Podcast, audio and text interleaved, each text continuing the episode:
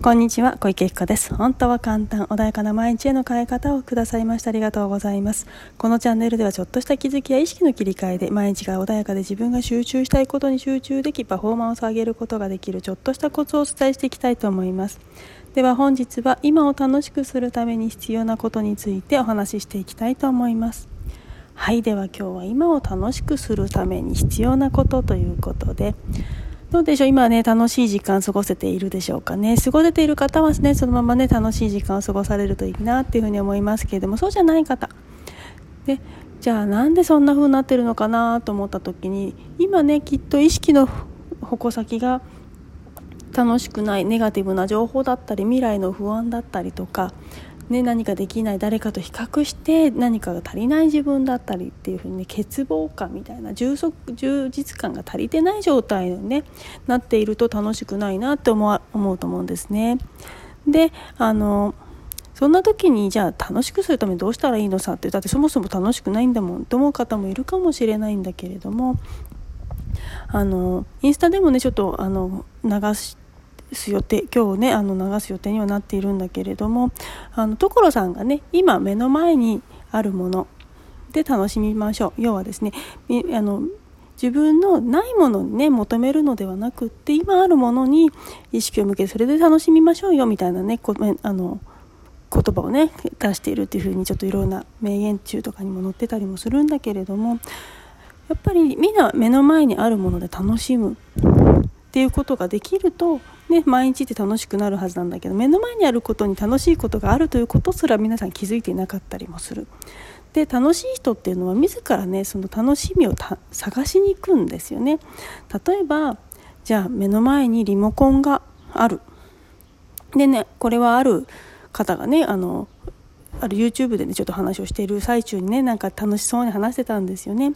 あの目の前にリモコンがあってどうしてこのボタンはこうなってるんだろうとかこの蓋がねどうしてこんな風に開くんだろうとかどうしてこういう角は丸くなってとかこれどういうふうどうしてこうなってるんだろうって思った時にきっとこれっていろんな人の優しさがあってこうした方がよりみんな使いたくなるよねとか使いやすくなるよねとかミスがなくなるよねとかゴミがね入らないようになったりするよねとかそんなね何か思いがあってこういう形になって今ここにあるんだよねってすごいありがたいよねみたいな話をしててですね。でその中であのこういうものだけでももう何時間でもそのねちょっと1人じゃなくて何人かでお話ししてる中でこれ1個あるだけで十分ね楽しめるよねって何時間でもお話できるよねなんて話をしてたんですね。っていうように何かを楽しもうと思った時に目の前にあるものでも何か楽しいことって見つけようと思えばできるはずなんですね本当はね椅子にしてもどうしてこの形になったんだろうかきっと何か過去にこういろんな、ね、苦労があったりとかいろんな例えば椅子一つにしてもあの3本足だったりとか4本足だったりとか。あとはねそのジムジムの椅子でも4本のねタコ足になってたりとか5本のタコ足になってたりとか常にね変化してたりするんですよね。より改善されている。それってきっとねこうした方がもりよより良かったよねとかきっとここにあ何か事故が起きてきっとふあの事故というかね転んじゃった人がいてだからここにしようってなったのかなとかそんなことを想像しながらあの過ごしていると実はその目の前にある椅子だったりとかリモコンだったりとか、ね、ティーカップ1つあの取ってみてもあなんでティーカップってその持ち手があるんだろうってで本当はなちょっとね先ほど見た感じだとねもともとは中国から陶磁器というものがヨーロッパに広まってでもともと取っ手なんてものはついてなかったんだけれどもお茶飲む時にとっては暑いからどうにかならんだろうかっていうことでねあの、まあ、その後ちょっと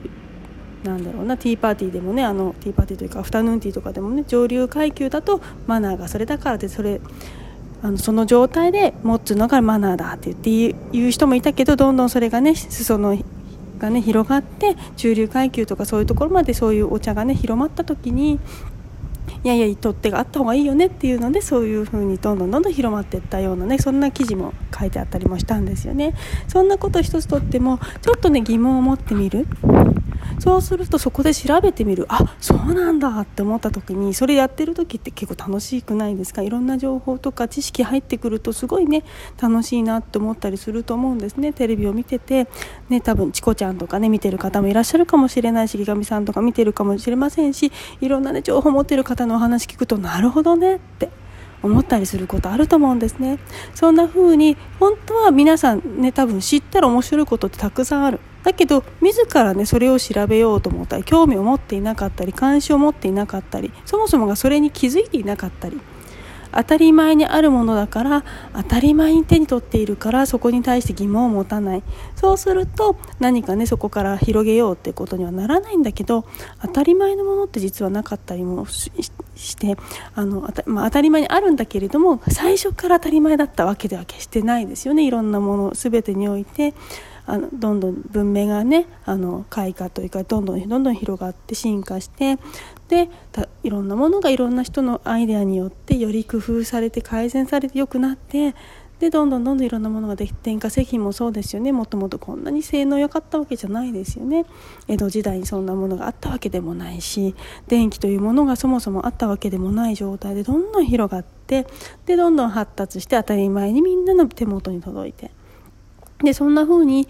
最初はそうじゃなかった。そのねどうしてこれができたんだろうとかってねきっと子どもの頃はいっぱい疑問に思ったと思うんです。ところがね大人になってくるとそれが慣れてきちゃって当たり前になって疑問すら持たなくなってしまった。だから楽しみがね楽しめるはずのものが楽しいっていうふうに思えなくなってしまった。っていうような、ね、状況になってる方もいらっしゃると思うんですね。本当にね所さんっていうのは遊び上手だなって思うけれども本当に何だろうトイレットペーパーの芯とか、ね、そういうもあの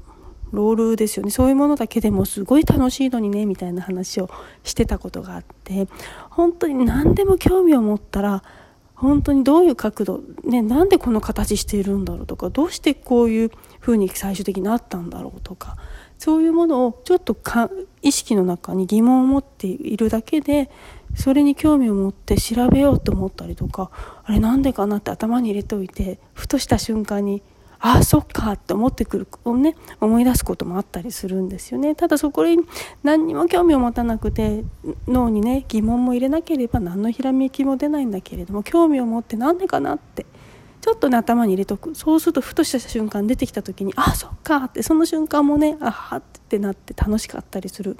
でそんな風に今目の前にあるものって実はね楽しもうと思えばいくらでもね楽しいねおもちゃになるはずなんですよね。おもちゃって言い方も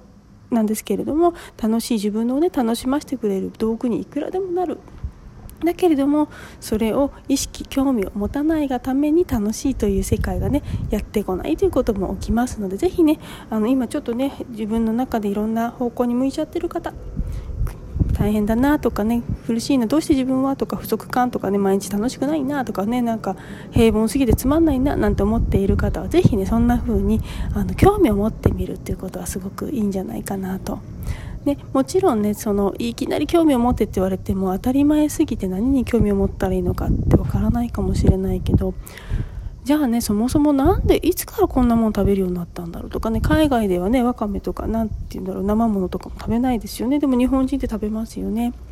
で梅干しとかね納豆とかもあるけれどそもそもいつからこんなの作られて誰が食べようと思ったの？みたいな。納豆なんてね腐ってるようなもんじゃないですか。あれをそもそも最初に食べた人ってすごく勇気いると思うんですよね。何でもそうだけどナマコとかですねああいうものも食べてみようってそもそも思わないですよね。気持ち悪いと思ったら。でもそれを食べた人がいるから美味しいっていう情報が分かったわけであって私はちょっとまあ苦手なんであんま食べあ食べず嫌いなんですけどでもそういうものを食べて美味しいと思った方がいるから、ね、世の中の,、ね、食卓に並ぶようになってるわけなのでそんな風なことをねちょっと興味を持ってみるとちょっと今の生活がね少し楽しくなってくるんじゃないかなというふうに思いますそしてねどんどんどんどんそれをやっていくと所さんみたいな遊び上手なねにどんどん近づけるんじゃないかなというふうに思います。はいでは今日はですね、えー今を楽しくする方法についてお話をさせていただきました。ぜひねもっとねあの日々がまあ、ちょっと暑いですけれどもねあの楽しい方向に意識を向けてより元気にねスタミナをつけていただけたらいいなというふうに思います。本日もお聴きくださいましてありがとうございます。はい、何かね質問等ありましたらいつでもセッション体験セッションもやってますし質問も受け付けておりますのでぜひあのコメントいただけると嬉しいなというふうに思います。本日もありがとうございました。